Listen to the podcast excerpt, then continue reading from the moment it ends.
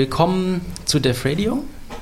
Äh, ich bin, ich Willkommen bin heute bei Def Radio. Genau, mit mir hier sind Janik. Äh, Herzlich heute willkommen. Danke, am dass 13. du den weiten Weg auf Nicht auf April, dich genommen hast. Wo Dezember. überhaupt her? Berlin. Also ganz schön Sehr gut, endlich mal hin. Heute hier in Ulm. Ich wollte schon Und wieder Milo April ist noch sagen. mit im Studio.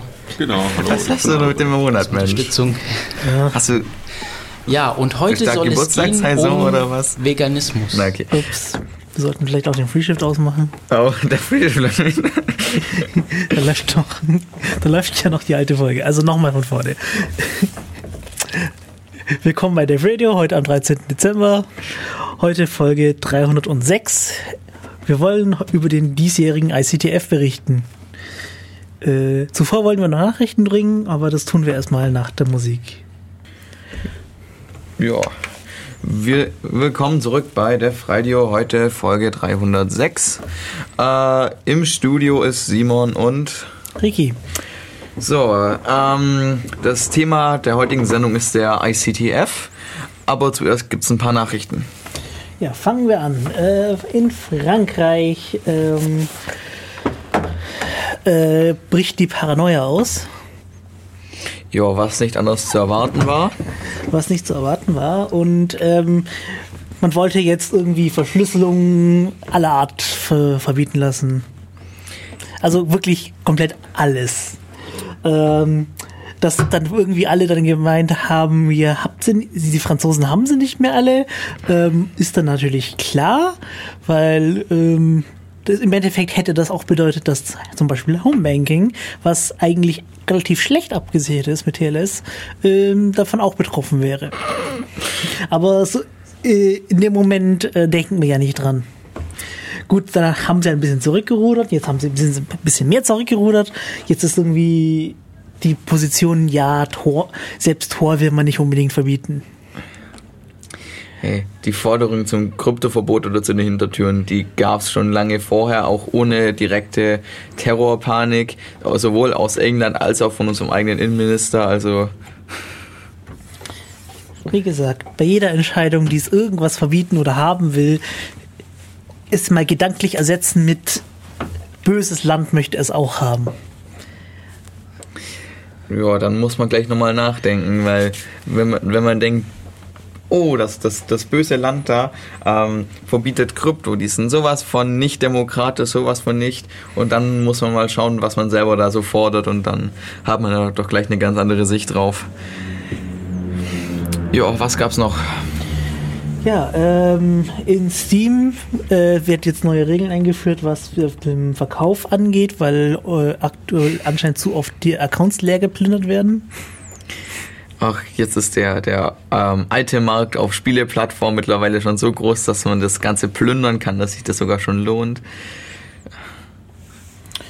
Naja, es gibt bestimmte äh, Skins, das sind nur optische Sachen, äh, die schon so 1000 äh, Euro wert sind pro Stück.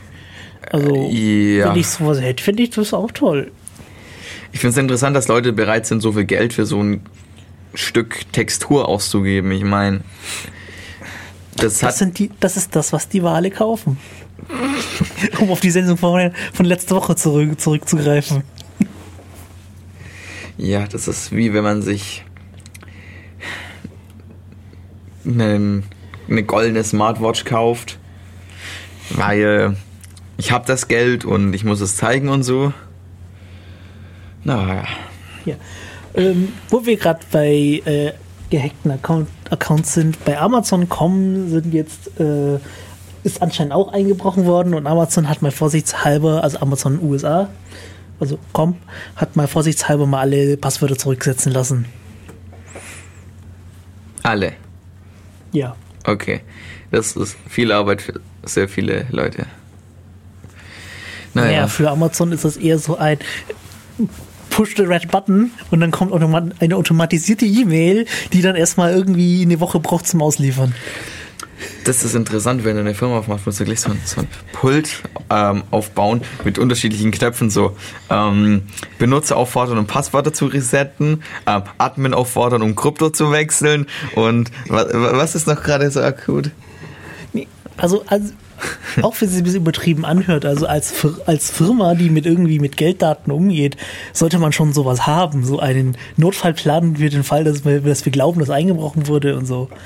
Also gut, ich finde in dem Fall äh, handelt Amazon da schon ein bisschen souveräner als zu einer andere Firma, die auch schon mal gehackt wurde. Ich meine jetzt mal, ähm, Meinst du die Firma, mit der ich auch Stress hatte? ich weiß gar nicht, seit wann hast du, seit wann hast du Stress mit Sony? Äh, nicht Sony. ähm, ich rede von einer anderen Firma, die damals meinen Server gehostet hat. Ah, nee, die, die, ah, Die Geschichte, die habe ich dir, glaube ich, auch mal erzählt. Ah, aber du- ja. das war's für eine andere Sendung. Vielleicht irgendwann mal Stress mit gehackten Firmen. Ja.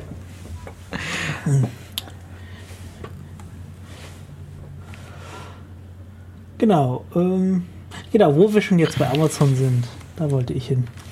Ähm, ein Gericht in Deutschland ähm, hat äh, mehr oder weniger die Arbeit an Adventstagen verboten. Weil, ähm, wenn jetzt die ganzen Leute bestellen, muss ja irgendwer die Überstunden schieben. Und äh, das Gericht hat jetzt gesagt, dass es halt nicht zulässig ist, das jetzt noch zu tun. Wäre doof. Wobei ich sagen muss, bei Amazon als äh, Lager Mitarbeiter. Kräft- äh, Mitarbeiter zu schaffen, ist, glaube ich, nicht das geilste, nicht der geilste, Job der Welt. Mhm. Kann ich mir bessere vorstellen. Darum nur, dass die Liste der Dinge, die einem da so einfallen, ziemlich lange ist und ab und zu man einfach keine Wahl hat. Naja. Ist gut, dass noch mal ein Gericht ein bisschen was durchgebracht hat, weil wenigstens können sie jetzt am Adventssonntag heimgehen. Ja, ja. Also Amazon hat argumentiert, dass es äh, das ähm, Weihnachtsgeschäft ist und die eben mehr Leute mehr Zeit brauchen. Das Gericht meinte, nee, äh, Son Sonntag arbeiten geht nur, wenn äh, wirklich äh, akut was, akut Probleme sind. Und Weihnachten kann man einplanen. Das ist nicht Da so, als recht. wäre jetzt irgendwie plötzlich hätte der Papst nicht vor ein paar Wochen gesagt, wir wollen Weihnachten feiern. Okay. Wobei die Idee auch sehr lustig wäre. Also, wäre ich Papst, ich wollte anfangen zu trollen. Ich glaube, das ist doch der Grund, wieso du nicht Papst wirst. Ja, da gibt es doch viele andere Gründe, wieso ich auch nicht Papst bin und das auch nicht sein möchte, aber Kommen wir in die nächste Runde. Äh, Adblock gegen ähm, Springergruppe. Axel Springer Gruppe, genau. Ja, ist, ich, ist es wichtig zu sagen, dass es Axel Springer ist? Es gibt noch einen anderen Verlag, das ist der Springer Verlag selber. Ähm, die haben damit nichts zu tun. Ja, dann Axel Springer Gruppe. Ja. Ähm, ja, äh, um es kurz zu fassen, äh, in Hamburg haben sie gewonnen und in, in Stuttgart haben sie verloren. Genau. Und es geht in die nächste Runde. Ja, nächste Instanz. Ach, Es ist. dass all die kruden Sachen immer durch die erste Instanz durchkommen und dann kommt immer die nächste und sagt, nee Leute, lass mal stecken. Das ist auch bei der Vorratsdatenspeicherung so, so sie verabschieden es und die nächste Instanz sagt, nein Leute, so geht das nicht. Und ich denke mal, oder ich hoffe es mal, dass es hier auch so funktioniert. Ja. Wie ges um den Punkt nochmal ähm, auszuführen, das, was auf der Bild.de Seite ist, ist, kann man nicht Softwareverschlüsselung nennen. Was tun sie denn überhaupt? was sie überhaupt tun. Sie ähm, laden ein JavaScript rein, das detektiert, dass irgendwelche anderen JavaScript-Elemente, die, die, die zum Beispiel die Werbung ausliefern, nicht geladen wurden. Und blenden dann ein Dings ein mit, du hast kein, du hast gerade keine Werbung, äh, ja, du hast gerade einen Adblocker. Mach den noch aus. Sonst kommst du hier nicht rein. Aha. Das Lustige ist, wenn du auch den JavaScript-Anteil blockst, kommt das Ding nicht und du kannst das Ding einfach lesen. Das ist keine Verschlüsselungsmaßnahme. Ich hätte schon gedacht, ja, der Seiteninhalt wird irgendwie alle ASCII-Zeichen plus 1 ausgeliefert und das JavaScript zieht einfach diese, äh, die 1 von allen Zeichen ab, damit man das äh, Verschlüsselung nennen kann, weil sie haben irgendwas auf ihrem Inhalt mathematisch rumgehackt. Das kann man doch als Verschlüsselung bezeichnen, wie dieses CSS-Zeugs. Oh nee, es ist tatsächlich äh, einfach nur, ähm, wir blenden einen fetten Banner ein, äh, das alles verdeckt, äh, wenn wir detektieren, dass jemand Adblock benutzt. Aber die Detection kann man ausmachen, indem man einfach komplett JavaScript ausschaltet. Moment mal, hast du dich jetzt nicht gerade mit. Äh, Ignorierst.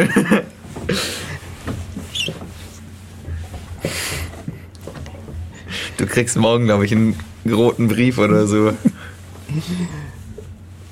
Ich glaube, dafür haben wir nicht genug Zuhörer. Und wenn doch, würde ich mich sehr, ich fände ich es sehr amüsant. Okay. Hast du noch irgendwas gehabt? Nein, die Woche war für mich verhältnismäßig uninteressant. Okay. Ähm, gut, dann nochmal Musik. Ein Stück. Ja, können wir machen. So, hier sind wir wieder. Was war denn das gerade für ein Lied, Mensch? Vietnamesische Musik. Okay. Es ist nicht japanisch und nicht Anime-Musik. Ja, Beklag dich nicht. ich beklag mich jetzt einfach mal nicht, nein. Ich habe nur das Gefühl, immer wenn jemand versehentlich auf diesen Sender hier schellt und wir gerade laufen, kriegt er den merkwürdigsten Musikgeschmack der Welt ins Gesicht gehalten und schellt direkt weiter. Findest du wirklich? Was gibt's Sch äh, Schrägeres, was wir hier so spielen? Ich meine, Wir sind auf FreeFM. Da wird eh nicht äh, Mainstream-Musik gespielt. Na gut, na gut, na gut. Wir sind heute auch live im Studio äh, und telefonisch erreichbar 0731 938 6299. Nochmal zum Mitschreiben 0731 938 6299. Ruft an, wenn ihr verpellte Leute aus dem Konzept bringen wollt. Wir sind auch erreichbar im Chat. Ähm, auf dem irc.in-ulm.de Kanal Rautet Dev Radio. Oder erreichbar über Twitter unter dem Handle at dev-radio. Okay. CTF. CTF, genau. So, ähm, für die Leute, die unsere alten Sendungen über den ICTF nicht gehört haben, nochmal zur Erklärung. Was ist ein CTF überhaupt und was ist dieser ICTF? Also gut, ein CTF ist ein Capture the Flag. Das ist ein Contest, der zwischen unterschiedlichen Teams ausgetragen wird. Ähm, ja, und zwar bezeichnet CTF normalerweise erstmal einfach nur wirklich nur Capture the Flag, wirklich allgemeines, wir müssen irgendwelches Flaggen klauen und Flaggen erobern. Das gibt's ja in ähm, Shoot- Shooter-Spielern, es gibt's in MMOs, wie ich mittlerweile gesehen habe, es gibt's auch als echtes Spiel, so zum richtig rumlaufen. Ja, Da habe ich auch nichts falsch gesagt. Das sind Teams, die gegeneinander antreten und Flaggen Genau. klauen. Genau. Und sowas kann man jetzt auch äh, im technischen Sinne mal ausführen. So, dann kommen wir jetzt zum ICTF oder generell die CTS, die da in die ähm, Hacker-Richtung gehen. Also der ICTF funktioniert so. Es gibt ein Netzwerk von virtuellen Maschinen. Die virtuellen Maschinen haben alle dasselbe Image, also im Endeffekt dieselbe Installation, dieselben Dienste. Und diese Dienste haben alle Sicherheitslücken. In der Regel werden diese ähm, virtuellen Maschinen, also die, die Installation davon, ähm, von der Spieleleitung zur Verfügung gestellt und jedes Team setzt sie bei sich auf und packt die halt in ein großes VPN äh, mit den anderen Mitspielern. Dein Ziel ist es jetzt, zum einen deine Flaggen, also deine Maschine irgendwie zu verteidigen, dass diese Flags, das sind meistens ähm, so Codesequenzen, die in irgendwelchen Datenbanken von deinen Diensten hausen, wo ähm, immer wieder von der Spieleleitung neu gesetzt werden, dass, die, dass man die verteidigt und die bei anderen Teams klaut. Dazu muss man natürlich ähm, sich ein bisschen mit Technik auskennen und halt die Sicherheitslücken des gegnerischen Teams ausnutzen, seine eigenen irgendwie patchen ähm, früher war es so, dass man seine Exploits immer der Spieleleitung eingereicht hat und die haben die dann halt für die anderen Maschinen ausgeführt. Diesmal war es so, man durfte selber Hand anlegen. Also wir hatten also, glaube ich, ein Skript rumliegen. Du hast ein, ähm, ein Exploit in das Verzeichnis gelegt und das Ganze hat das automatisiert gemacht. Äh, naja, dummerweise das hat mein Teil vom Team irgendwie nie einen sinnvoll stabilen Exploit äh, hinbekommen. Wir haben nur halb, halbwegs gut gepatcht. Also dieses Jahr war nicht ganz so erfolgreich bei uns. Naja, es gibt ja Punkte für was denn? Ja. Für was gibt es Punkte? Es gibt Punkte für ähm, mein Dienst hat, ähm, ist online, also wie viele Zeiteinheiten ich meine Dienste aktiv halten kann. Das waren diesmal, glaube ich, an die 30 Dienste. 30? Ja, und den, ähm, sie haben den CTF verkürzt auf, warte mal, von, in unserer Zeitzone von, von 18 Uhr bis 2 Uhr nachts. Mhm. Und da 30 Dienste zu patchen oder kaputt zu machen, das ist schon eine Herausforderung, also zumindest in unserem Maßstab. Also die, die Leute, die bei uns da waren, wir waren, glaube ich, 1, 2, 3, 4, 5, 6, 7, 8, 8 Leute ungefähr. Ähm, Entschuldigung, wenn ich jetzt jemanden vergessen habe. Ähm, dann ist halt 30 Dienste zu zerlegen und dafür Exploits zu bauen und die eigenen zu patchen, echt eine krasse Herausforderung. Ähm, und weil halt dieses Mal ähm, direkt angreifen möglich war, gab es halt auch so Teams, die gemeint haben, sie müssten DDoS fahren. Wir haben versucht, die auszusperren mit IP-Table-Rules, aber das hat nicht so ganz funktioniert. Wir haben dann für irgendwie zwei Messzyklen auch die Spieleleitung ausgesperrt, was uns halt irgendwie ein bisschen Abzug gegeben hat. Aber es ging halt schon ziemlich runter und drüber. Mhm. Okay. Ja, ähm, was, wie muss ich mir das vorstellen? Du sagst, äh, ihr habt einen Dienst auseinandergenommen und habt den irgendwie repariert, also gepatcht. Wie, wie geht man sowas an? Okay, ähm, es gibt zu diesem ICT, äh, beim ICTF immer so, eine, so ein Scoreboard und so eine Diensteliste. Auf der Diensteliste steht, ähm, auf welchen Port der Dienst hört, ähm, was die Flaggen sind, also welchen Teil dieses Dienstes man gut verteidigen sollte beziehungsweise was man extrahieren muss, um ähm, quasi Angriffspunkte zu erzielen. Ähm, und dann schaut man sich halt an, okay, auf dem Port läuft ein Dienst. Ähm, machen wir das Ganze mal mit einem Browser auf. Wenn dann eine Webseite auftaucht, ist klar, da läuft irgendwie ein Webserver dahinter und dann läuft, hängt da mein Dienst halt dran. Da gab es sowas Tolles wie so ein, so ein Pizzalieferdienst. Da konnte man sich halt anmelden ähm, mit Name, Adresse äh, und halt irgendwie was wie Kreditkartendaten, was im Endeffekt dann auch die Flex waren. Ähm, dann hat die, dieselbe Seite noch so einen ähm, Bestelldienst und einen Trackingdienst. Also man konnte quasi verfolgen, wo gerade die Pizza ist. Mhm. Ähm, und dann muss man sich das weiter anschauen. Okay, das Ganze läuft auf einem Webserver. Schauen wir mal in ähm, das Verzeichnis von unserer virtuellen Maschine, wo ähm, das ähm, wo unsere Dienste rumliegen, suchen wir mal nach den Namen. Okay, ich habe da was gefunden. Das ist so ein. So ein ähm, woher, weiß, woher weiß ich den Namen? Der, der Name ist der Name vom Dienst. Also in der, in der Regel ist es ziemlich inhaltlich benannt, dass man da nicht viel zu lange suchen muss. Also ähm, okay. in dieser virtuellen Maschine liegt in slash opt ähm, verschiedene Verzeichnisse und jedes dieser Verzeichnisse ist quasi ein Dienst. Das heißt, die Doku ist da bei der Maschine dann auch dabei. Es ist nicht viel Dokumentation dabei. Du hast halt die, du hast halt die Verzeichnisse, wo die Dienste drin liegen und du hast eine Liste von Services und auf welchen Port sie hören und was davon die Flex sind. Also, also was heißt Doku? Äh, in dem Fall die Spezifikation. Also so viel, wie du gerade wissen musst, damit du. Ja. So viel wie das, da musst du verteidigen. Viel Spaß damit. Ähm, ab und zu sind halt Dienste nicht per HTTP erreichbar. Da muss man schauen, ob man das Ding irgendwie mit Netcat oder Telnet anfunken kann. Wenn das nicht tut, dann muss man halt schauen. Vielleicht findet man direkt bei seinem Programm, welche, über welches Format dieses Tel mit der Außenwelt kommuniziert. Ähm, so, dann hat man jetzt seinen, seinen Dienst gefunden und schaut sich das an. Ähm, in welcher Programmiersprache ist denn der geschrieben? Wenn es ein einfaches Skript ist, dann kann man einfach das Skript aufmachen und das Ganze lesen.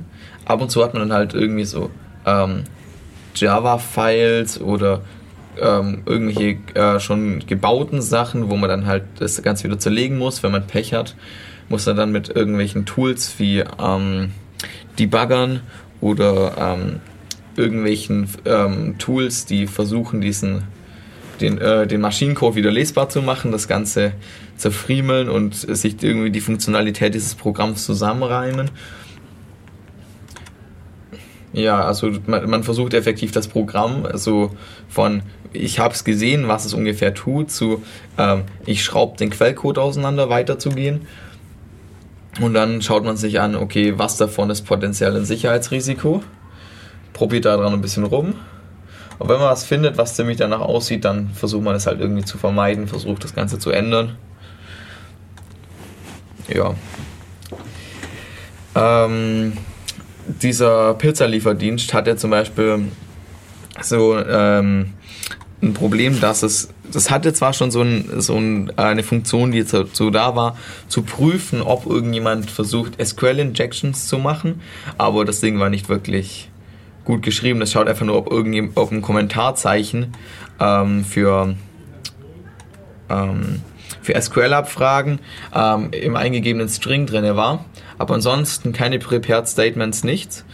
Ähm, und wir haben dann halt irgendwie ähm, geschaut, ja, ähm, sobald das Wort Select oder sowas drin auftaucht, dass es dann geblockt wird. Es ist zwar kein perfekter Schutz oder sowas, aber es hat schon mal den Dienst äh, ziemlich lange ähm, ähm, unangegriffen gelassen. Oder irgendwelche Escape-Sequenzen, also so, so die Escape-Sequenz für ein, für ein Leerzeichen zum Beispiel. Also man kann auch bei sich das Log anschauen und gucken, was so die anderen Leute an Exploits gerade bei dir versuchen. Ähm, da sieht man dann öfters mal so ja, diese Anfrage da kam rein. Oh, eine neue Escape-Sequenz, die ich noch nicht reingeschmissen habe. Schmeiß sie mal in den Filter. Das ist schon ein bisschen eine dumme, äh, eine dumme Art. Ab und zu kann man es halt auch so patchen, dass man da tatsächlich mhm. nichts mehr machen kann. Aber Wie kann ich mir das so vorstellen, wenn ich da drin sitze? Gibt es dann irgendwie so 20 Bildschirme, wo ich dann drin sitze und irgendwer kann dann auf rote Knöpfe drücken? Ähm, das ist halt so ein Konferenzraum. Ähm, jeder hockt da so mit seinem, seinem Laptop. Wir haben dann irgendwann mal so nach einer Stunde ähm, die Bildschirme aus dem ähm, PC-Pool geholt, ähm, an unsere Laptops angesteckt, weil man braucht ab und zu ein bisschen mehr Platz. Und wenn man im Team arbeitet, hätten wir gerne einen großen Schirm, weil wo man dann mehr Bildschirmfläche. Auf den großen Schirm bitte. Ja, genau sowas. Ähm, wo man dann halt irgendwie zusammen den, den, den Code zerlegen kann oder sich Ausgaben anschauen kann. Mehr Bildschirmfläche ist so um mit viel Werkzeugen zu arbeiten, ganz nett. Okay. Mm. Du hast jetzt irgendwie äh, versucht, gesagt, du kannst ja irgendwie für sich versuchen, auf den Dienst zu verbinden, so mit Telnet und so. Ja.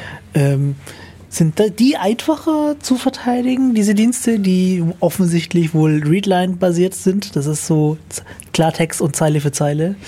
Ähm, für den Zuhörer. Äh, so, und im Vergleich zu dem anderen, was so nicht so per Telnet geht, was ist da so einfacher zu verteidigen?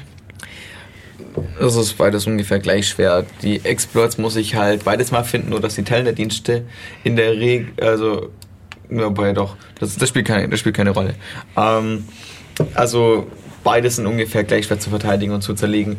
Was erheblich schwieriger ist, ähm, so zu zerlegen und zu richten, sind Sachen, die bereits in einem Binärformat kompiliert sind, wo man keinen Quelltext dazu hat. So Sachen, die in Java, Python oder irgendeiner anderen Skriptsprache geschrieben sind, sind erheblich einfacher, weil man muss sich nicht erst damit rumschlagen, das Ganze wieder in irgendwie ein halbwegs lesbares Format zu kriegen. Also man muss nicht so viel Assembler-Code-Gefrickel machen. Okay. Bei ähm, Java oder Python kann man relativ einfach dekompilieren und das Ganze wieder lesen und dann kann man sich halt mehr darauf fokussieren, irgendwie Sicherheitslücken zu suchen. Im, ja, okay, äh, und im Binären ist das halt schon eine erheblich schwierigere Aufgabe, vor allem. Ähm, ich habe mir dieses Jahr dieses äh, Radar installiert, das ist so ein ähm, ja, Disassembler, Debugger, Code-Analyse-Tool, alles Mögliche. Ich komme mit dem Benzinkonzept von diesem Teil nicht klar. Wir haben irgendwie eine Viertelstunde lang rumgesucht, wie man dieses Teil sinnvoll bedient. Und wir hatten es halt vorher noch nicht in der Hand, weil ich habe ich hab mir das installiert, weil ich dieses ähm, Tool IDA, was ich vorher öfters mal benutzt habe, weil ich es so schrecklich gefunden habe, weil das irgendwie auf meinem Linux gar nicht so toll laufen wollte. Ähm, einfach nicht mehr installiert, weil ich gedacht habe, komm, wenn es schon eine Alternative gibt, tu die rein. Wie schwer kann die schon zu bedienen sein? Stellt sich heraus, erheblich schwerer als ich dachte. Vielleicht Man merkt plötzlich, wo Medieninformatiker arbeiten und wo nicht. Ja. Aber und so wäre das dann doch ganz angenehm. Ähm, ja. Ja, ja. Programmierer sind die meisten, also reine Programmierer sind meistens die Leute, die die schlimmsten Frontends machen. Ja. Also die schlimmsten Bedienoberflächen. Es ist ja keine Bedienoberfläche, es läuft ja über die Kommandozeile, aber äh, trotzdem. Geil. Ähm, also genau, das war die Frage. Äh, was für Programmiersprachen findest du denn so öfters da? Was man viel findet, ist tatsächlich irgendwie Python. Ähm, dann natürlich ein überwiegender Haufen, der ist halt schon kompiliert, das ist in der Regel C-Code. Okay. Ich habe dieses Mal nichts ganz so Exotisches gefunden, aber ich habe auch von diesen 30 Diensten vielleicht fünf in der Hand gehabt. Okay. Ja, ich kenne das so, dass das letzte Mal, also das letzte Mal, wo ich tatsächlich da war, ist schon ein paar Jahre her. Ach ja, warum warst du diesmal nicht da? Äh, mich hat's vom Münster hingehauen. Okay. Ähm, das letzte Mal, als ich da war, ähm, gab es ein Stück Code, das äh, wurde an, offensichtlich in Go geschrieben. Das habe ich noch gar nicht erlebt. Also, wie, wo, wie wir rausgekriegt haben, dass es Go war, war relativ einfach. Es war halt ein Typ Go-spezifischer String im Programm eingebettet. Wie heißt der? Das weiß ich nicht mehr. Aber ja, ähm, es gibt, ja, da, darüber reden wir, äh, reden wir nachher dann, ähm, wie man sowas rausfindet. Ich meine, die so Strings suchen und so. Das kann man ja auch noch machen. Ähm, genau. Äh, irgendwas Wichtiges zum CTF, bevor, ich, wie wir noch, bevor wir noch tiefer ins Detail gehen.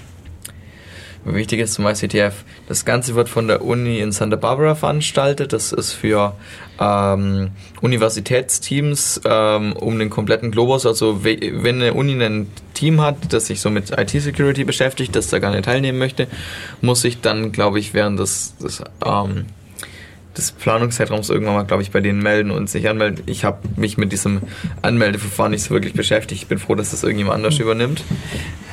Ja. Äh, es gibt ja nicht nur äh, Uni-Teams, es gibt auch so Teams, die sind dann irgendwie von so Sicherheitssoftwarefirmen oder Sicherheitsfirmen, die äh, machen dann halt außerhalb der Wertung mit. Das ist auch ganz nett, wenn es sowas gibt.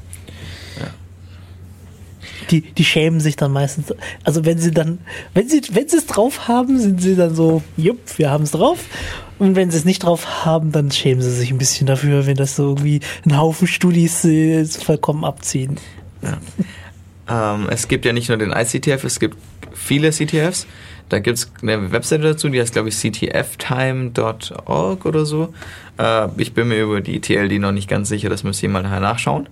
Ähm, da findet man halt irgendwie wie ganz viele von diesen, diesen Contests, wo man sich dann halt irgendwie als ähm, Team anmelden kann und mit denen dann ähm, in Wettstreit treten kann. Nächsten Termin, nächsten Mittwoch. Äh, nicht nächsten Freitag? Mittwoch. Deswegen kann ich nicht kommen. Ah. Und ich verpenne mal wieder die Sitzung.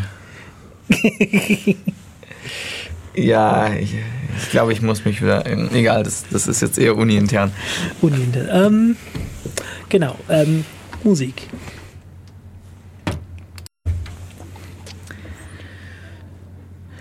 So, willkommen zurück bei Def Radio. Heute am 13. Dezember, Folge 306. Du, du hast es so richtig gesagt, auf Anhieb. Auf Anhieb und ich bin nicht mehr so ganz verpeilt wie vor, vor einer halben Stunde. Oh, das ist schon mal gut. Nee. Okay. Übrigens gilt ab heute in Ulm neuer Fahrplan. Ganz lustig also an alle Ulmo-Zuhörer, ähm, Guckt, in welchen Bus ihr einsteigt. Nein, guckt, ob überhaupt an eurer Haltestelle überhaupt ein Bus fährt. Als ich heute Das passiert auch nur dir. Nein, ja. Mir ist es ja. Weißt du, wie mir aufgefallen ist, dass es heute ein neuer Fahrplan gilt? Ich bin wie üblich in meine alte Haltestelle gegangen und stand dann davor mit fünf anderen Leuten und guck dann irgendwie, hä, guck dann auf den Plan, weil ich eigentlich wissen wollte, wann der nächste Bus fährt. Und dann statt dem Plan steht da, ja, diese Haltestelle wird nicht mehr bedient. Äh, bitte da und dahin laufen. Als ich, das Lustige war, als ich das Ding dann eingeschaut haben, fiel den anderen dann auch ein, dass da kein Bus fährt und äh, sind andere auch mitgelaufen. Woanders habe ich, beim Theater habe ich dann auch noch welche gesehen, die dann auch rumstanden und dann auf, verzweifelt auf die drei oder die fünf gewartet haben. Die da heute ja nicht mehr vorbeifährt. Was fährt denn jetzt eigentlich zum Theater? Die eins und die sieben, glaube ich. Also die Haltestelle in die Richtung wird gar nicht mehr bedient. Ja, die eins und die sieben. Die sieben kommt ja noch wirklich. Egal. Äh, Möge sich dieser Fahrplan wieder fixen, wenn die Straßenbahn irgendwann TM fertig ist. Die neue Linie 2, ja. Nee, Kein Kommentar das heute. nächste, was ich sagen wollte, macht nur im Uni-Umkreis Sinn. Also muss ich im Radio nicht bringen.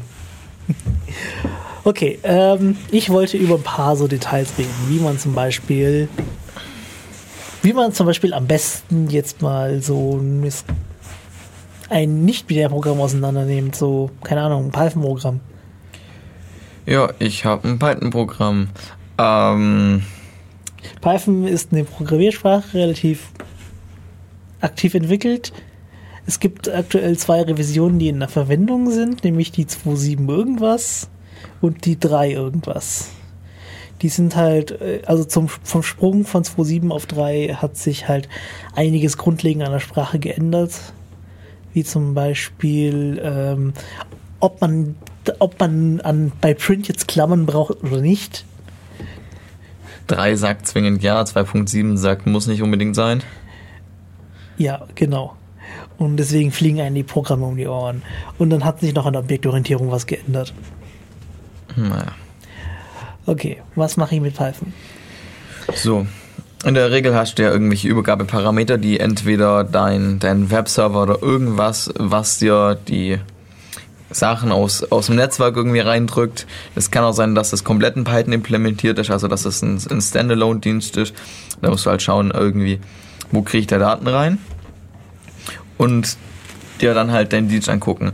Wo kann ich als ähm, Benutz, äh, als Benutzer, als jemand, der sich auf diesen Dienst verbindet, dem Dienst irgendwelche Daten unterschieben an Stellen, wo ähm, hm, ich das? Ähm, ich versuche an Stellen, wo der Dienst irgendwie Daten aufnehmen muss, zerlegen muss, irgendwie, sinnf- irgendwie verarbeiten muss, ihm, Inf ihm ähm, äh, ähm, Daten unterzuschieben, die er nicht richtig versteht äh, und die den Dienst potenziell irgendwie kaputt machen. Ähm, zum Beispiel jetzt, ähm, wenn es darum geht, Sachen in eine Datenbank einzutragen, dann muss man ja in der Regel so einen. Könntest du bitte aufhören, Videos zu schauen, während ich hier rede? Ich muss Musik suchen. Ähm, dann, dann muss man in der Regel so einen SQL-Query zusammenbauen. Also irgendwie eine Abfrage oder halt was eintragen in die Datenbank. Das baut man in der Regel halt in irgendeiner so String zusammen. Das ist halt irgendwie so ein Update, Select oder so ein, äh, so ein SQL-Statement halt. Ähm, Und in das fügt man dann in der Regel das ein, was man so von seiner Eingabe kriegt. Wenn man es gut macht, prüft man natürlich vorhin, was man da in, diesen, ähm, in dieses SQL-Statement reinbaut.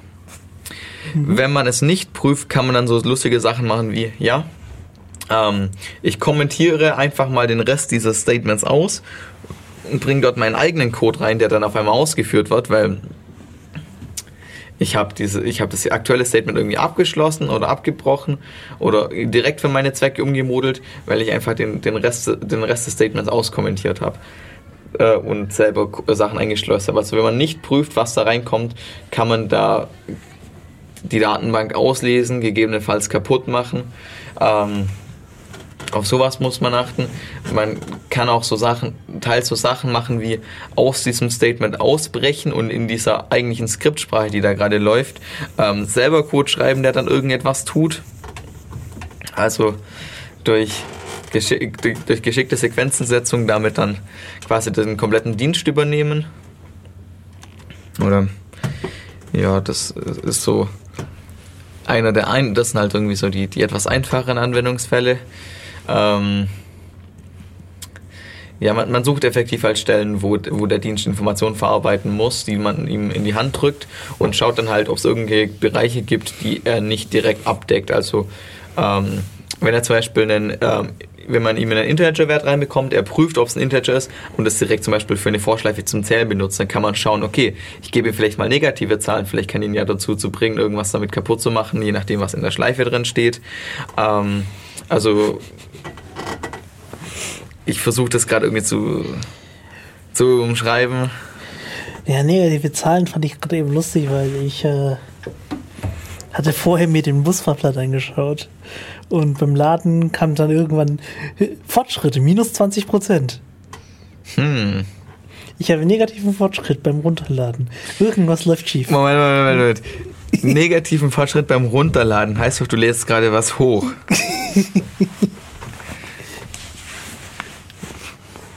Der Grund, warum es ab und zu cool wäre, einen Wireshark auf dem Handy zu haben. Ja, so ganz paranoid müssen wir jetzt auch nicht sein. Oder doch?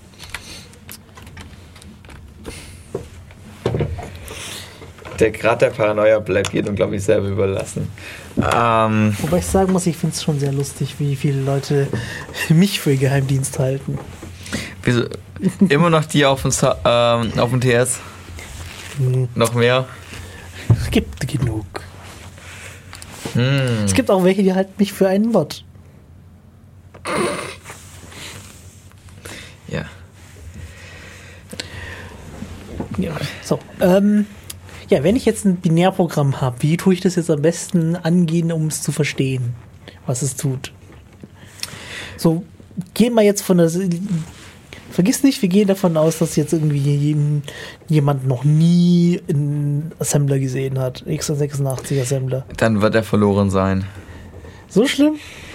Äh, alle Tools, mit denen man das sinnvoll arbeiten kann, spucken die halt am Schluss wieder Assembler aus, nur er ist halt strukturiert. Also ähm, das ganze Ding bildet dann halt irgendwelche Blöcke und dann kann man halt irgendwie sehen, wie die Ablaufsequenzen sind, was wo aufgerufen wird und so, aber man muss halt trotzdem noch verstehen, was die Hast einzelnen schon- Operationen innen drin Hast machen. du das schon vorher probiert, ohne den Assembler zu können?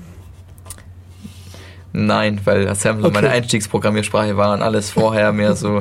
Okay, okay. Äh, was ich hinaus wollte, wäre, du hast so, so lustige Programme, die heißen zum Beispiel Strings, die du draufschmeißen kannst, die dann alle Strings, die in diesem Programm existieren, äh, eben mal rausspucken. Da findest du zum Beispiel raus, in welcher, gegebenenfalls raus, in welcher Programmiersprache es geschrieben wurde, für welche Plattformen es eigentlich läuft, welche Bibliotheken es bindet. Mhm. Und gegebenenfalls siehst du dann irgendwelche tollen magischen Zahlen und also oder magische Zahlen oder magische Buchstaben, die du dann mal so als Token reinschmeißen kannst. Als Flags. Du So. weißt ja so ungefähr, wie groß die Flags sind und guckst so, kannst dann in den Strings mal so nachgucken, mit wie groß, das ist ungefähr das Token. So einfach ist es in der Regel halt nicht, aber. Äh, du glaubst nicht, wie viele Aufgaben wir da schon mal gelöst haben. Gut, es waren meistens so Zusatzaufgaben. Side-Challenges gab es dieses Mal zum Beispiel gar nicht. Ah, okay. Also bei Side Challenges war sowas sehr auch häufig. Du schmeißt einen String rüber und hast so, hey, ich hab hier was. Ja, sie haben auch immer, also ein paar Dienste haben immer ganz coole Mottos. Also es gab diesmal einen Dienst, der hieß Killing as a Service. Das war dann so, man verbindet sich per Telnet auf den Dienst. Dann kann, Oh. man, dann kann man sich aussuchen, mit welchem Kontrollzentrum man reden möchte. Mit Rammstein oder irgend so einem in Amerika. Ähm, ich glaube CIA. Man gibt dem CIA dann quasi eine, irgendeinen Namen und das Ding gibt einem dann so eine so ein, so ein verschlüsseltes Prüfsummen-Dings zurück und das kannst du dann Rammstein abliefern und dann führt Rammstein einen Abschuss auf diese Person aus. Du kannst in Rammstein auch noch ähm, eigene Firmware auf Drohnen hochladen. Ähm, was konnte man noch machen? Ah ja, die einzige Person, die man, glaube ich, nicht zum Abschluss freigeben konnte, war äh, ähm, Obama. Also wenn man Obama geht, kommt dann irgendwie so der Frage, die, äh, ob man nicht Osama gemeint hat. Wenn man sagt, nein, so, dann so, äh, das ist unser Präsident, ähm, du Idiot. Aber er ist vielleicht auch ein Terrorist. da kam so, keine Ahnung, das Ganze war so total 80er Jahre mäßig gemacht. Alles ausstaffiert mit, mit ASCII-Art in unterschiedlichen Farben. Oder ist es schon 90er? Seit wann gibt es ein CGA? Ähm, ich habe auch keine Ahnung. Äh, das sah echt richtig cool aus. Also, wenn man sich das Ganze mal anschaut, das ist halt ein verdammtes Kryptorätsel gewesen. Also, es ist in Python geschrieben gewesen, man konnte es gut lesen. Aber da waren halt irgendwie eigendefinierte Kryptofunktionen und sowas und man hätte die kaputt machen müssen, damit man sinnvoll da etwas tun können. Das war irgendwie den letzten Dienst, den wir versucht haben anzugehen. Hm. Was, hat, was, was ist denn passiert, wenn der Abschluss jetzt dann gelungen ist? Was ist passiert? Da ist nichts, da ist, also ja, da kam dann die Rückmeldung, ja, Person abgeschossen und so. Hm. Also wir haben das mal mit, mit Osama tatsächlich durchgespielt. Ja, ja Gab es irgendwelche Punkte für sowas? oder? Nein, wir, wir haben auch nicht ganz genau verstanden, was jetzt die Flex sind, weil ähm, im, im, äh, es stand irgendwie als Fleck dran, ja, die Name der Person, die Name des Ziels, äh, der Name des Ziels, aber der Name, der Name des Ziels ist ein Eingabeparameter und das Ding hat nicht wirklich so. Wir, wir, wir waren uns einfach nicht, ganz, nicht sicher, was wir da raus extrahieren mussten. Und dann ähm, haben wir über den IAC mal gefra äh, jemanden gefragt. Ähm, und der meinte, ja, schaut euch mal die ähm, Upload-Firmware-Dinge an. Aber dann hatten wir irgendwie nur noch, keine Ahnung, eine halbe Stunde und ich habe da halt versucht, währenddessen irgendwelche Firmware auf diesen äh, auf diese Drohne rein, in diese Drohne zu bekommen, aber das hat nicht so toll funktioniert. dieses Jahr war nicht ganz so glorreich. Okay. Also wir hatten viele irgendwie Service Points, weil wir unsere Dienste gut oben halten konnten, aber so null Angriffspunkte tatsächlich. Ja, mich hat gewundert, dass ihr nur zu acht seid. Es waren nicht viele Leute da. Wie gesagt, ich, mich hat es vom Monster hingehauen. Ich habe es nicht mehr hochgeschafft. Auch wenn du mir angeboten hast, mich aus dem Bus zu äh, schleifen. Ja. Ich hätte die Sackkarre oder den, den, den Einkaufswagen, egal. du hättest mich einkassieren müssen, genau. Ja, ich hätte mir das potenziell lustig vorgestellt, aber gut. Hm. Gut. Wir unterbrechen nochmal mit ein bisschen Musik. So, da sind wir wieder. Heute bei Def Radio äh, Folge 3 und 6. Es geht um den ICTF dieses Jahr. Und die große Frage, die äh, wir irgendwie nicht geklärt haben, weil wir das irgendwie einfach übersprungen haben, äh, war, wieso macht man sowas? Ähm, es macht Spaß und man lernt immer wieder so, so ein paar coole Kniffe, die man vorher noch nicht kannte. Ähm, findet halt immer wieder neue Exploits und keine Ahnung. Ähm, Exploits zu kennen ist halt toll, wenn man auch selber Software schreibt. Man guckt mal gleich ganz anders auf das, was man da tut und baut es dementsprechend anders. Okay. Was muss ich denn mitbringen, wenn ich so denn mitmachen möchte? Hm, was musst du mitbringen? Also, hm, Kenntnisse in diversen Programmiersprachen wären schon mal toll, aber muss nicht sein. Bei vielen Sachen reicht es, wenn man sich da spontan einliest. Klar, das, das bringt dann immer irgendwie einen Zeitvorteil, wenn man das schon kann, aber. Englisch hilft. Englisch, Englisch auf jeden Fall. Ähm, wenn man sich jetzt diesen ähm, Aufgaben mit bereits kompilierten Programmen stellen möchte, dann wären tatsächlich die Kenntnisse von Assembler und irgendwie die Bedienung von den zugehörigen Tools ganz nett zu wissen. Wenn man sich aber jetzt nur so, so Aufgabenstellungen stellen möchte, die jetzt halt nur in Skriptsprachen geschrieben sind oder Sachen, die sich halt irgendwie sinnvoll zurückübersetzen lassen, dann mhm. Wäre es halt toll, wenn man mal eine imperative Programmiersprache programmiert hat, weil darin sind die halt meistens geschrieben und imperative Programmiersprachen ist eine wie die andere. Man muss sich dann halt mit den Details auseinandersetzen, weil das ist tatsächlich das, was die große Rolle, äh, was dann die große Rolle spielt. Ähm keine Ahnung, ich habe jetzt zum Beispiel zum ersten Mal was zu tun gehabt mit ähm, SQLite ähm, und habe festgestellt, das unterstützt ja nicht mal nicht das komplette ähm, Befehlssubset, was äh, zum Beispiel MySQL hat, womit ich schon ein bisschen Erfahrung hatte.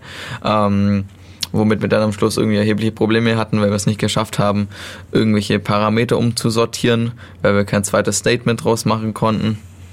So, so Probleme, die man halt nur hat, wenn man Dienste angreift und nicht, wenn man halt welche selber baut. Ja, vielleicht schon. Wenn, du, wenn das eine Statement, das du verwenden willst, nicht existiert, dann hast du ein Problem. Ähm, ja, und halt großteils, weil es halt total Spaß macht. Also sich halt irgendwie mit, mit netten Leuten zusammensetzen und irgendwie Sicherheitsprobleme durchackern. Dabei viel koffeinhaltige Getränke konsumiert und ja, halt in, in, äh, in, in der Nacht halt an irgendwelchen Problemen rumhackt. Das, das hat halt schon was für sich. Also es macht Spaß und ich bin auf jeden Fall beim nächsten CTF wieder dabei. Ich war ein bisschen enttäuscht darüber, dass es so kurzfristig gekürzt wurde. Von der Zeit her? Mhm. Ja. Ich habe mich auf 24 Stunden Spaß eingestellt. Nee, 12. 12. 12 sind 12 waren Sorry. Ich bin also doch noch verpeilt. Ja, ähm, war auch echt schade und ich finde echt zu kurz für so viele Dienste. Wir müssen das nächste Mal auf jeden Fall länger machen. Es gab noch einen anderen ähm, Wettbewerb, der nebenher lief, und zwar man konnte Dashboards einreichen. Also es gibt immer so, einen, so eine Webseite, auf der kann man sehen, welchen Rang das aktuelle Team hat, wie viele Punkte es hat, welche Dienste von dem Team laufen, welche gerade down sind. Das sind diese Dashboards. Und man konnte halt Dashboards einreichen und das beste Dashboard hat irgendwie 500 Dollar Gewinn eingebracht oder so. Ähm, wir haben es nicht gewonnen. Wir haben, glaube ich, ein Dashboard eingereicht oder vielmehr. Wie, wie, Die, die anderen haben ein Dashboard eingereicht. Ich war da relativ unbeteiligt dran. Mhm. Da gab's ja, wie soll ich mir das vorstellen? Dashboard einreichen? Was, was gibt, wie Dings das? Oder dieses da weiß ich leider nichts genaues drüber. Also sie haben, sie bekommen anscheinend irgendwie so, ein, so einen JSON-File ähm, als Beispieldatei, wo halt irgendwie Informationen drin stehen, die sie halt irgendwie auf dem Teil schön ausgeben sollen. Ah, jetzt, jetzt macht das schon mehr Sinn. Und den Rest, der Rest ist Sache von einem selbst. Jetzt macht das schon mehr Sinn, weil ich dachte, du hast jetzt so wie so eine komische, klobige HTML-Seite und was willst du da einreichen? Nee, nee, aber wenn du jetzt sagst, es kommt nur ein JSON-File an und du musst irgendwie was Schönes daraus machen, das macht, das macht schon einen komplett anderen Sinn. Das ist dann nur so, wie, wie formatiere ich das Ding denn? Ja. Niklas hätte viel Spaß daran. Ähm, und man konnte halt irgendwie selber Dienste einreichen, die dann halt in diesen VMs verbaut worden sind. Ähm, Mhm. Wir haben da auch einen submitted. Aber ja, ich habe vom ICTF halt, war ich nicht so ga ganz involviert. Ich war ziemlich beschäftigt mit meinem Studium und vielen anderen Dingen, die gerade meine Zeit gefressen haben. Die Liste von Dingen, die meine Zeit frisst, ist, sind leider, ist leider sehr, sehr lang. Und ja. Aber ich glaube, ich muss mal gerade schauen. Ich habe noch irgendwie. Also die Programme sind zum Teil sehr lustig gebaut Ja. ähm, und haben sehr, zum Teil sehr lustige Namen. Das letzte Programm, das ich äh, erklärt gekriegt habe, war eine Klasse, die hieß Toilet und es gab eine Funktion, die hieß Flush. Also die Klasse hieß Toilette und die Funktion war Spülen. Und die Sache war, man muss erst mal rauskriegen, was das denn eigentlich wirklich tut. Ja, also viele dieser, dieser Sachen sind halt mit, mit, mit, mit viel Humor oder mit vielen Anspielungen gebaut. Man kann auch die alten VMs vom CTF sich runterladen und dann mal selber Hand anlegen und gucken, wie weit man kommt oder einfach um damit ein bisschen zu üben.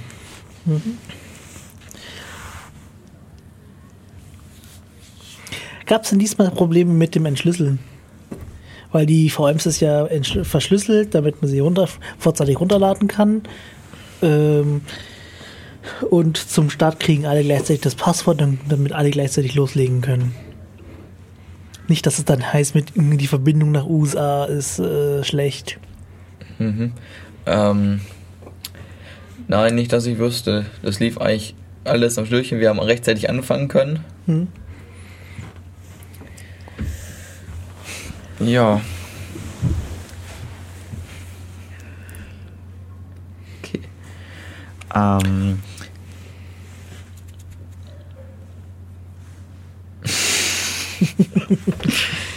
oh Mann.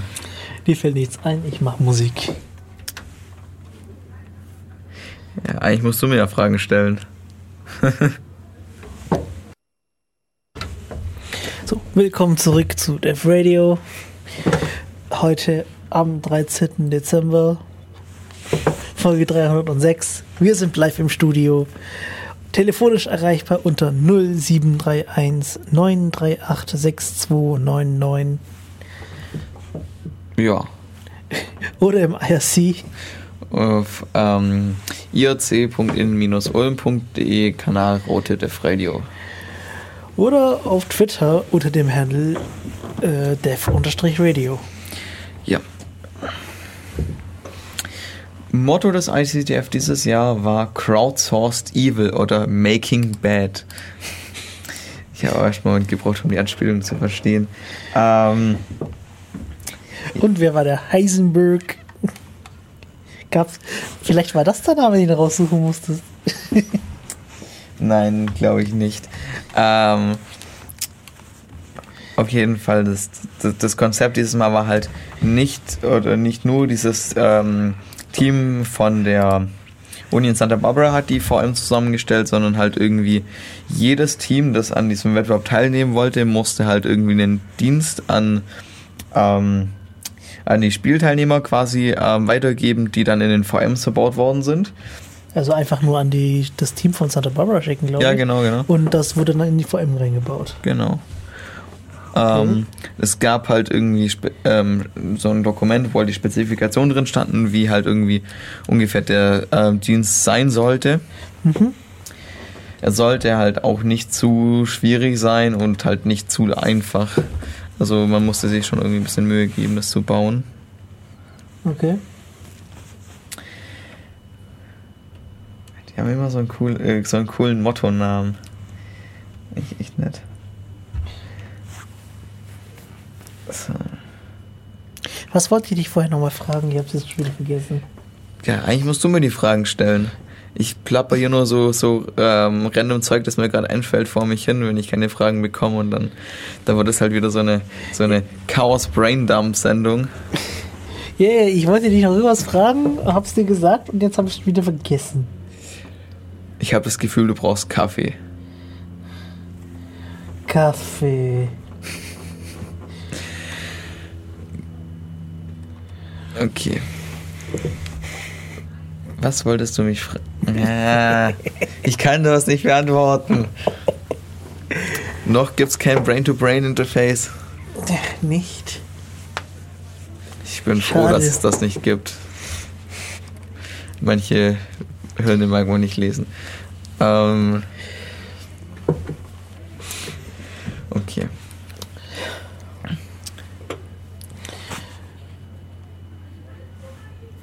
Ernsthaft. Mir fällt es ernsthaft gerade nicht ein. Äh, eben eine andere Frage. Ähm, genau. Wann ist der nächste CTF? Oh, ähm, also der nächste CTF, für den wir teilnehmen werden, ist der Faust CTF. Das ist nächste Woche. Ach, das ist der nächste Woche. Ja, und Jemand- der nächste ICTF, ähm, das weiß ich nicht genau. Ich kann mal auf der Webseite schauen. Ich glaube, das steht doch noch gar nicht fest. Ja, das kann auch gut sein. Genau, nächstes Jahr. Irgendwann nächstes Jahr, genau. Falls sie nicht schon wieder vollkommen verplant sind. War ja nicht verplant, das hat sich halt nur aus Gründen. aktuellen Anlässen verschoben. Genau. Nicht immer so negativ genau. sein. Ähm, genau. Ähm, wo, wo wir gerade auf diese Dings gekommen sind, dass du ja die, die Dienste einreichen musstest. Da doch, da gab's doch noch, eine, noch einen anderen Wettbewerb, der so auch so darauf basiert hat, irgendwie Code zu bauen, also Programm zu bauen, das dann irgendwie äh, Sicherheitslücken hat, die man nicht so versieht. ah, der Underhanded Sea Contest, das, was ich, Genau. was wir nicht eingereicht, was wir verfehlt haben einzureichen. Also das habe ich mit, Ah. ja, Was hat sich denn da ergeben? äh, wir haben verfehlt, den einzureichen. Ähm, das ist ein ganz interessanter Contest. Ähm, es geht darum, also dem letzten war halt, äh, ging es darum, man äh, hatte zwei unheimlich demokratische ähm, Staaten und die haben sich auf so einen Abrüstungspakt geeinigt. Ähm, man möchte jetzt irgendwie über ein Programm ähm, quasi den Gegner abfragen können, wie viele, äh, wie viele Sprengköpfe er hat. Also man, äh, und das halt mit so einem, kannst du mal die Webseite aufmachen? Underhanded Sea. Ähm, Okay. genau die Seite. Ach, sie haben schon den nächsten aufgemacht, oder? Ah nee, das ist der aktuelle Faking Missile Material. Ähm, so. Man hat ja jetzt so eine, also man möchte ja als Staat nicht so viel über seine Sprengköpfe ge- preisgeben. Deswegen hat man sich da auf so eine Schnittstelle geeinigt. Und zwar, ähm, man bekommt quasi einen, ähm, einen Spektrogramm, man bekommt quasi ein Spektrogramm von einem Sprengkopf. Ähm, wenn dieses Spektrogramm einen spezifischen Ausschlag hat, kann man zum Beispiel erkennen, dass es Plutonium oder Uran enthält. Und man kann natürlich, äh, zum, muss zum Überprüfen irgendwie so ein Testspektrum haben.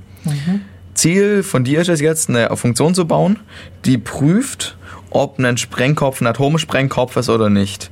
Du bekommst das Spektrogramm vom Sprengkopf, ähm, das Spektrogramm von der Testsubstanz. Ähm, da waren nochmal zwei Werte. Das eine ist ein, ein Threshold und das andere war. Kannst du bitte aufhören, die. Äh, ja, genau, das. Ah! Falsche Richtung. Ja, genau, das- eine war ein Threshold ähm, und das andere war halt irgendwie die Anzahl der, der, ähm, der Frequenzen, die von diesem Spektrum her ähm, getestet werden. Und Ziel ist es jetzt, ähm, die Funktion so zu bauen, dass bei, ähm, geziel dass bei gezielter Abfrage bei der gegnerischen Partei ähm, nicht Sprengköpfe als Sprengköpfe ähm, angezeigt werden, so dass man sie quasi zur Abrüstung zwingen kann, weil sie quasi nicht genug von ihren Atomsprengköpfen entfernt haben. Ähm, wichtig ist, ähm, es soll nicht klar ersichtlich sein, dass man diese, äh, dass man das Ganze eingebaut hat. Ähm, also man muss irgendwie plausibel abstreiten können, dass das Ganze eine Sicherheitslücke ist oder dass man da, da was Böses eingebaut hat, sondern ähm, es soll so aussehen, als wäre das ein Fehler, der jedem hätte passieren können. Also plausible Abstreitbarkeit für diesen ähm, ja, Für den Coder. Für den Developer. Genau. Ähm, wir haben da irgendwie einen, Abend dran rumgetackert und irgendwie was so nicht ganz so Schönes zusammengebaut. Ah ja, ähm, man bekommt nicht ganz so, man wird nicht ganz so gut geratet, wenn man halt irgendwie viel Pointer-Gefrickel macht mit irgendwelchen ähm, Ja. C-Sachen, ja. ja, genau. Ähm, weil der, der Code sieht halt auch nicht irgendwie wirklich nicht so wirklich authentisch aus und der hat halt. Ja, also dafür bekommt man nicht so viele Punkte, wie wenn der Code halt schön und kompakt ist und ähm, lesbar ist und man trotzdem den Fehler nicht findet. Also quasi, wenn man das Ganze richtig gut versteckt hat. Wie gesagt, wir haben es verpeilt abzugeben. Schade. Ja, war jetzt auch nicht die beste Wie bist du Glanzleistung. auf diesen Contest gekommen? Äh, Markus hat mir angesprochen. Ja. Markus ist gerade nicht da, deswegen kann ich ihn jetzt nicht fragen, wie er drauf gekommen ist.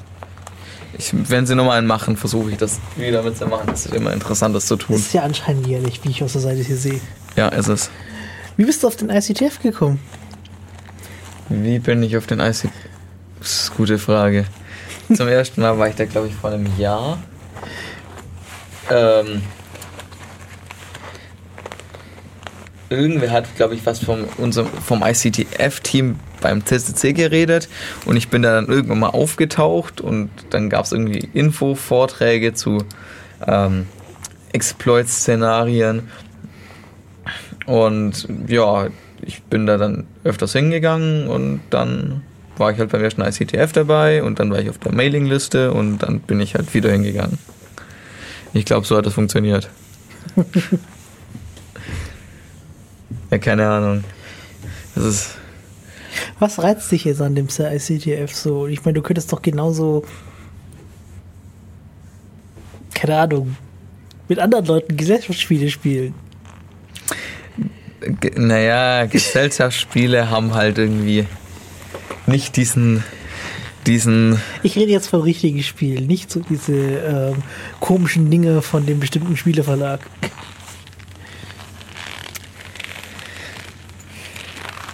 Es, äh, keine Ahnung, es ist, es ist halt was für, für für Leute, die, die, denen irgendwie Security und, und ähm, Hacken halt Spaß macht und das tut's mir halt. Ähm, und das halt irgendwie in diesem Setup, das, das macht halt Spaß. Wieso es mehr Spaß macht wie Gesellschaftsspiele? Keine Ahnung, ich mag keine Gesellschaftsspiele. Also, wenn sie gesagt hätten, wir Im Grunde machen. genommen ist es ja ein großes Gesellschaftsspiel. Hey, wenn sie gesagt hätten, hätten wir machen LAN-Party, dann wäre ich auch gekommen. Also. Nein, es ist schon. Okay, wir spielen nochmal Musik. Man lernt dabei halt auch ein bisschen was und es ist immer cool, da was mitzunehmen. Spielen wir nochmal Musik. So, willkommen zum Endspurt der heutigen Folge Dev Radio Folge 306, heute am 13. Dezember. Ja, ja. Und ich muss ehrlich sagen, wir sind die Fragen ausgegangen und du, dir auch das Zeug, was du noch erzählen kannst. Ja, keine Ahnung, wenn ich keine Fragen habe, plapper ich dumm drauf los und das. Stimmt, wir wollten ursprünglich ja irgendwelche Interviews einspielen, aber der Mensch mit dem äh, Mikrofon zum Aufnehmen, also ich, äh, musste ja vor dem Münster einmal sich äh, quer hinlegen und nicht, es nicht zum CTF schaffen. Wie gesagt, das, das Angebot mit dem Einkaufswagen wäre gestanden. Du hättest einfach nur im selben Bus bleiben müssen. Ja, da hätte ich, das, da hätte ich trotzdem das Equipment nicht dabei gehabt. Schade. Ich meine, den Berg wieder runter ist ganz einfach. okay. Ja, ähm, in 14 Tagen haben wir dann äh, den dritten Weihnachtsfeiertag äh, mit, mit keiner Live-Sendung. Da ähm, wird es wieder eine Folge mit Matu geben. Äh, ich habe Schluss schon wieder vergessen, um was es gehen soll. Ich habe nicht den geringsten Schimmer. Ähm, ja. Aber es wird eine Sendung geben. Und dann, Dann ist auch schon das neue Jahr. Yay, 2016. Und im Sendeplan ist noch nichts geplant. Eigentlich könnten wir mal einen Jahresrückblick machen oder sowas. Wir einen Jahresrückblick. Das wäre eine Idee. Das wäre vielleicht auch mal irgendwie vorbereitbar. Ja, Vorbereitung. Ja, vorbereiten ist schon wichtig. ja. Und wenn das und wenn die Vorbereitung darin besteht, ein leeres Pad vor sich zu haben. Das ist keine Vorbereitung. Na gut, also nicht das, was ich unter Vorbereitung verstehe. ähm, gut, dann gab es halt doch heute etwas mehr Musik wie erwartet, aber ich hoffe, euch gefällt Ricky Soundtrack. Ähm, Ja, ja. weil äh, die Playlist findet ihr dann äh, nachher auf de, äh, unserem auf unserer Homepage. Ist halt eine YouTube-Playlist. Äh, und übrigens ist nicht freie Musik. Ja. Oh, die Radiosendung war verdammt kurz, wenn du sie schneidest. Na gut. Ich will auch verdammt viel rausschneiden aus der Radiosendung. So, nicht nur, äh, ja, tu das. Ähm, okay. Matto wird sich dann wieder wundern, wieso ich so viel schneide. Ähm, ja, da wir uns vor dem neuen Jahr nicht wiederhören, oder ihr uns vielmehr nicht wiederhören werdet, ähm, schöne Weihnachtsfeiertage, ein gutes neues Jahr, mit viel Optimismus und hoffentlich nicht so deprimierende Neuigkeiten. Wie gesagt, in 14 Tagen für Matu mit äh, seiner Sendung. Ich, hab, ich weiß immer noch nicht, was, die, Frage- was das Thema ist. Und ähm, bis dann. Tschüss. Tschüss. Ach ja, im Studio waren Reiki. Und Simon.